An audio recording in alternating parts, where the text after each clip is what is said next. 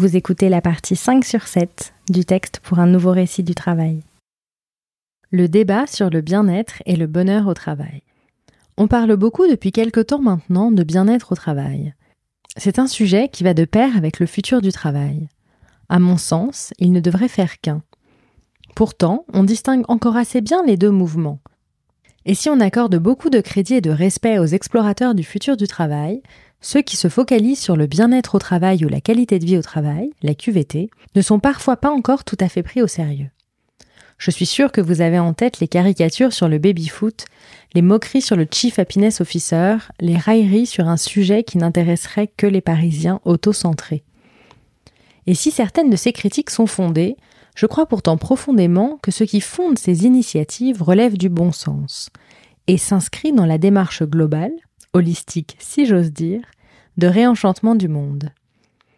Il n'est au fond question, une fois de plus, que d'une recherche d'équilibre et d'humanité. Parce que nous sommes dans un changement de paradigme massif de nos sociétés, toutes les tentatives de compréhension et d'apport de solutions ne se font pas sans heurts. On assiste donc parfois à une forme de rejet de l'idée du bien-être au travail. Effectivement, tant que l'imaginaire associé au travail reste figé à celui de la torture, comment envisager de parler de bien-être ou pire, de bonheur? Cela est de nouveau dissonant et donc incompatible. Peut-être faudrait-il aussi réfléchir au vocabulaire utilisé pour parler de ces initiatives. J'avais organisé avec Sigrid Rogejo, cofondatrice de Les Aidantes Co et hôte du podcast Plan Aidant, un atelier de réflexion autour de ces notions. Avec Laetitia Vito, Samuel Durand, Sophie Plumer et Gaëlle Châtelain-Berry, nous avions abordé les termes de bien-être au travail, qualité de vie au travail, bonheur au travail et expérience collaborateur. Chacun de ces termes revêt des nuances intéressantes qui peuvent participer à la construction du nouveau récit du travail. Nous avions des avis divers sur le bien fondé de l'utilisation de certains termes, j'y reviendrai dans un prochain article, mais une idée sur laquelle nous étions cependant tous d'accord, et nous ne sommes pas les seuls, c'est que lorsque l'on prend le problème à l'envers et que l'on propose un raisonnement par la négative, il n'y a plus vraiment de débat. D'ailleurs, dans l'épisode dans lequel je l'avais interviewée, Anne-Sophie Moreau, rédactrice en chef de Philonomiste, avait répondu de cette manière à ma question sur la réconciliation de ses identités. Elle préférait me dire qu'elle n'était pas aliénée. Dans notre société de surconsommation régie par le marketing et les grands slogans, on a commencé à parler de bonheur au travail, car c'était plus excitant que la non-aliénation au travail. C'est pourtant bien de cela dont il s'agit.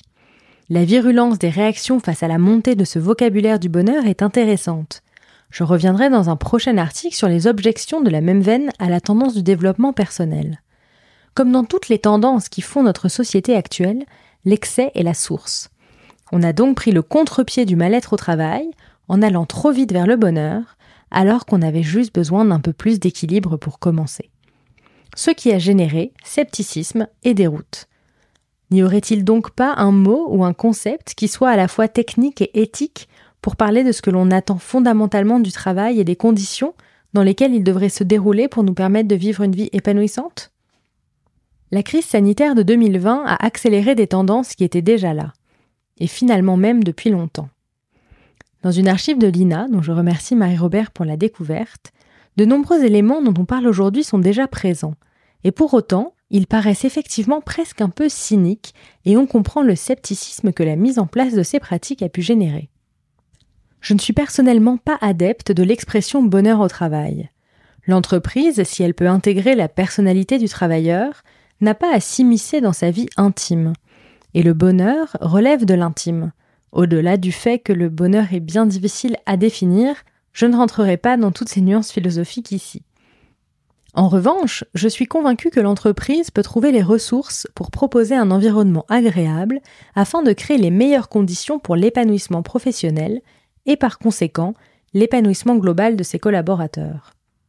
L'entreprise peut agir sur le bien-être holistique, donc physique, émotionnel, financier, social, professionnel, communautaire et qui donne du sens. Aujourd'hui, l'axe dont on parle le plus est celui de la santé mentale. Cela pourrait paraître aussi intime au premier abord, mais il semble finalement être un prérequis évident. J'ai beaucoup parlé de dissonance cognitive au cours de ce texte. C'est une des raisons qui font que la santé mentale se dégrade. Et finalement, si l'on considère chaque personne réellement de manière globale et entière, Pourquoi distinguer le confort physique potentiellement apporté du confort mental? On notera au passage à quel point la charge sémantique des deux expressions, santé physique et santé mentale, sont différentes. L'évocation de la première est positive, tandis que celle de la seconde est bien souvent négative. Cela va peut-être changer avec la mise en lumière du rôle de l'entreprise dans ce domaine. Jean Meister, spécialiste du Future of Work, explique dans Forbes que l'enquête Future Workplace 2000-2021 HR Sentiment a révélé que 68% des cadres supérieurs des RH, dont 40% étaient des DRH, considéraient le bien-être et la santé mentale des employés comme une priorité absolue. Il n'est pas étonnant qu'il s'agisse d'une priorité pour les responsables des ressources humaines, car le marché du bien-être des entreprises est maintenant estimé à 20,4 milliards de dollars aux États-Unis et devrait atteindre 87,4 milliards de dollars d'ici 2026. On peut éventuellement trouver cynique de mettre en lumière les chiffres de l'industrie du bien-être au travail, mais si c'est par l'économie qu'on y arrive, qu'il en soit ainsi. C'était aussi le point de vue de Samuel Durand dans une tribune qui nous disait Prenant en considération l'importance que les individus accordent aux engagements, qu'ils soient candidats ou clients, les entreprises vont ainsi s'adapter et s'engager. Elles ne le feront pas par conviction profonde sur ces différents sujets, mais par rationalité économique, dans une logique de profit. Il en va de leur survie. Il y a donc à date une réalité économique à laquelle répondre, si l'on reste dans un modèle capitaliste fondé sur le profit des entreprises. En attendant de peut-être trouver un modèle plus soutenable, nous pouvons tout de même avancer sur un changement de prisme potentiellement radical dans notre rapport au travail et à la société plus généralement. Retrouvez la partie suivante dans votre application de podcast ou en lien dans la description de l'épisode.